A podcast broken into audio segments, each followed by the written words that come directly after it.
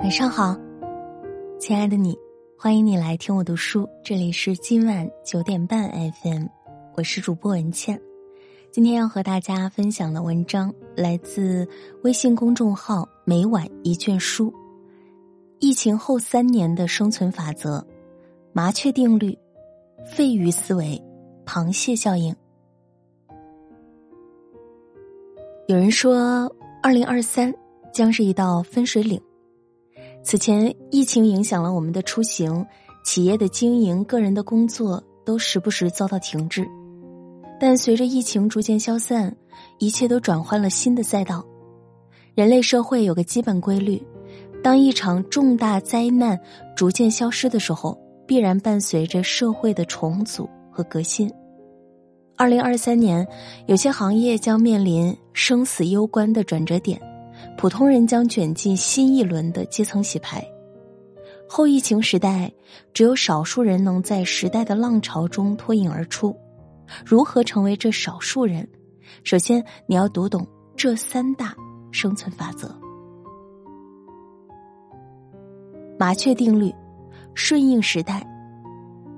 你有没有发现过这样一个特殊的现象？在钢筋水泥的城市里，极少能有飞禽走兽可以跟人类共存，但有种鸟儿却例外，它就是麻雀。对鸟类来说，城市里不间断的噪音、夜晚的光污染、汽车尾气都是可以令它们致命的因素，因此大多数鸟儿都会选择远离人群，到更偏远的地方去生存。但麻雀走的是一条完全不同的路。它主动进入人的地盘，根据人类生活的变化去调整自己。过去，麻雀吃的是昆虫和植物的种子，但如今，麻雀学会了从垃圾堆里翻找人类丢弃的食物。在野外，麻雀在树洞里筑巢，但到了城市，从烟囱到排水沟都可以成为它安家的选址。肖伯纳说过：“明智的人。”让自己适应世界，不明智的人则坚持让世界适应自己。一个人成熟的标志就是能够不断接受挑战，适应社会的迭代更新。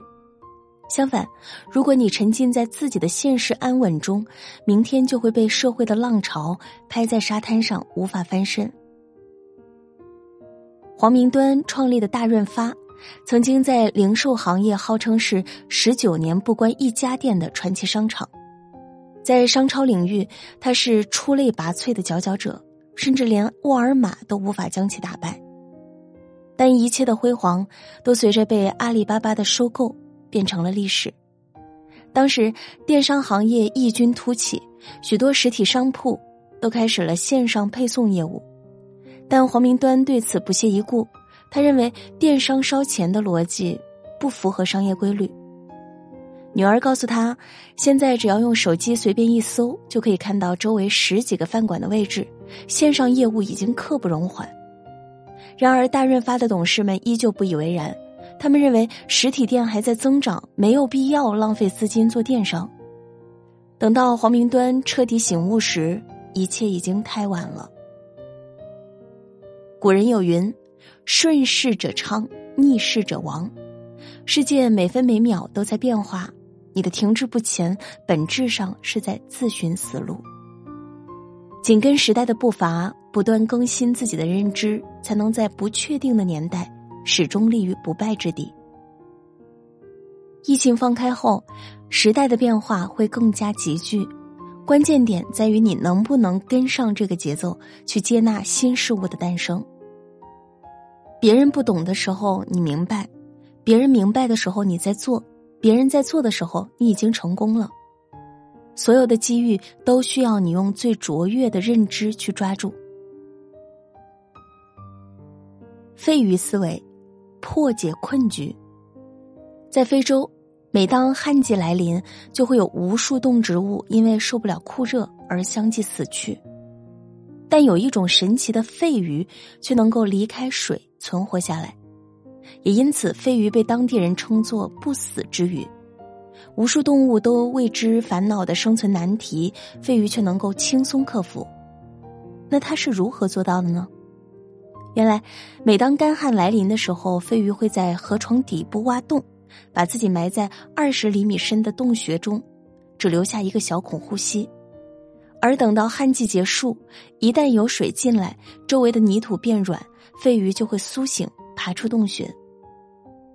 面对生存的困难，飞鱼并不像一般动物一样痛苦的等待死亡的到来，相反，它能打破常规，转化思维，想方设法去破解眼前的困局。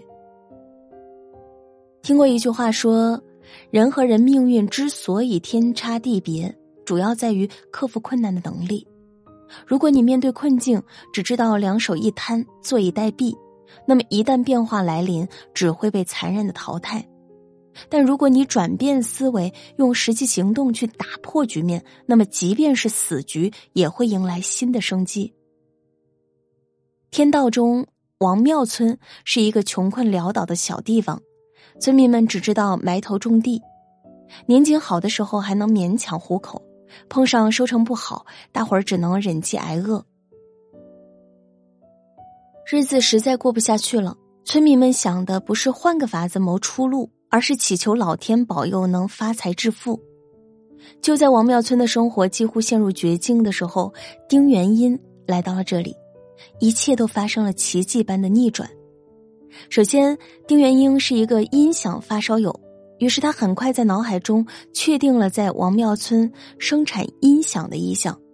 为了促成音响的生产，丁元英做了三件事。一，他发现王庙村的村民不怕苦不怕累，也就是说生产力成本低。二，他安排每家农户将产品带回家自行组装，这样免去了建设工厂的成本，效益会更高。三，他想尽办法拉投资人入股，又为音响公司造势，成功将产品推向国际。也因丁元英的三个举措。王庙村在短短几个月的时间就起死回生，村民们纷纷摆脱了贫穷，走上了富裕的道路。巴尔扎克说：“世上的事情永远不是绝对的，结果完全因人而异。困难对于天才来说是一块垫脚石，对于能干的人是一笔财富，而对于弱者是一个万丈深渊。不同的人，不同的处理方式，就会引领不一样的人生。”疫情三年，曾经的潮水已经退去，但新的潮水随时随地会涌现上来。挑战、艰难、意外，每一年都会发生，二零二三年也不例外。面对突如其来的难关，消极懈怠只会毫无招架之力。凡事多想一层，遇事转化思维，才能在困境中轻松破局。螃蟹效应。自我更新，相信你也感受到了时代的变化，远比我们想象中更快、更可怕。从第一台计算机诞生到互联网发明，不过四十四年；从门户网站到电子商务的崛起，不过五年；从智能手机普及到直播兴起，不过两年。世界每分每秒都在变化，风口随时会在下一秒出现。能够时时逼自己一把，让自己不断成长，才是一个人最大的稳定。在自然界中，螃蟹看似是一种弱小的动物，但是它们却在地球存活了五亿多年，并且至今依旧绵延不绝。当一只幼小的螃蟹想要长大，它就必须经过蜕壳这一关。它会先将旧壳中的碳酸钙吸收出来，并存储在体液之中。然后从旧壳内长出柔软的皱褶，而皱褶会慢慢撑开，变成螃蟹的新壳。这个过程充满了痛苦和挣扎，但一旦完成，新长出的壳就能化作它们的保护套，帮助它们抵御天敌的袭击。在大浪淘沙的大趋势下，一个人在生活的舒服区待得久了，离危机也就不远了。主动逼自己一把，让自己不断蜕壳，才能看见更广阔的天地。媒体人严哥讲过自己的故事：一六年的时候，严哥在一家国企做材料撰写的工作，但只干了半年，他就选择了离职，并不是觉得这份工作哪里不好，相反，这个岗位待遇不差，养老有保障，日常也没啥压力。但正是因为这份舒适，让严哥感受到了前所未有的恐慌。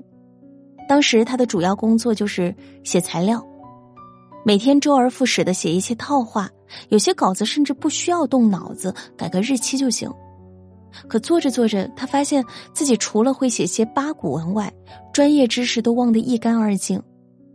和大学同学聚会，别人都在谈论时事，在各自的领域里发光发热。他却像个木头人，只能呆呆的站在一旁，不知所措。极端的心理挣扎下，他终于选择了辞职，一头扎进了新媒体领域。那时候，他白天在公司抽时间学习，晚上回家接着奋战，除了睡觉，脑子里都是工作。终于三年深耕后，严哥不仅如愿做到了行业的顶尖，更拿到了令人艳羡的高薪。疫情政策优化后，各行各业都迎来了新一轮的洗牌，但那些持续更新自己的人，永远不会担心被时代淘汰，因为你的实力就是你最硬的底牌。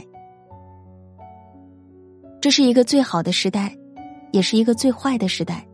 所谓最好，是因为疫情放开后，各行各业会面临着复苏和重组，所有的机遇都藏匿在变化之中。所谓最坏。是因为一批人崛起，也会有一批人迅速倒下，得过且过的人再也无法藏匿，抱残守旧的人将寸步难行。疫情后三年，你要么出众，要么出局，没有中间选项。我们要做的是顺应时代，是破解困局，也是自我更新，做一个时时精进自己的人，才能无惧时代洪流。与朋友们共勉。晚安，好梦。